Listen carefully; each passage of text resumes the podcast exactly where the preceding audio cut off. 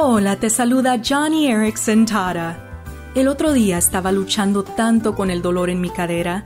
Llevo más de 50 años en silla de ruedas y mis caderas y espalda han resentido todo este tiempo que he pasado sentada.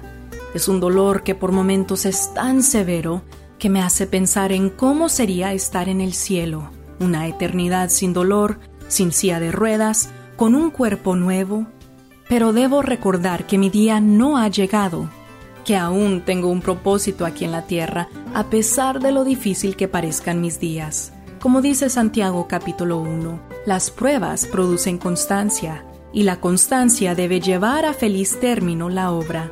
Amigo, amiga, Jesús entiende tu sufrimiento más que nadie, y como lo sobrevivió y lo venció, nos ofrece a ti y a mí su fuerza y constancia para seguir adelante.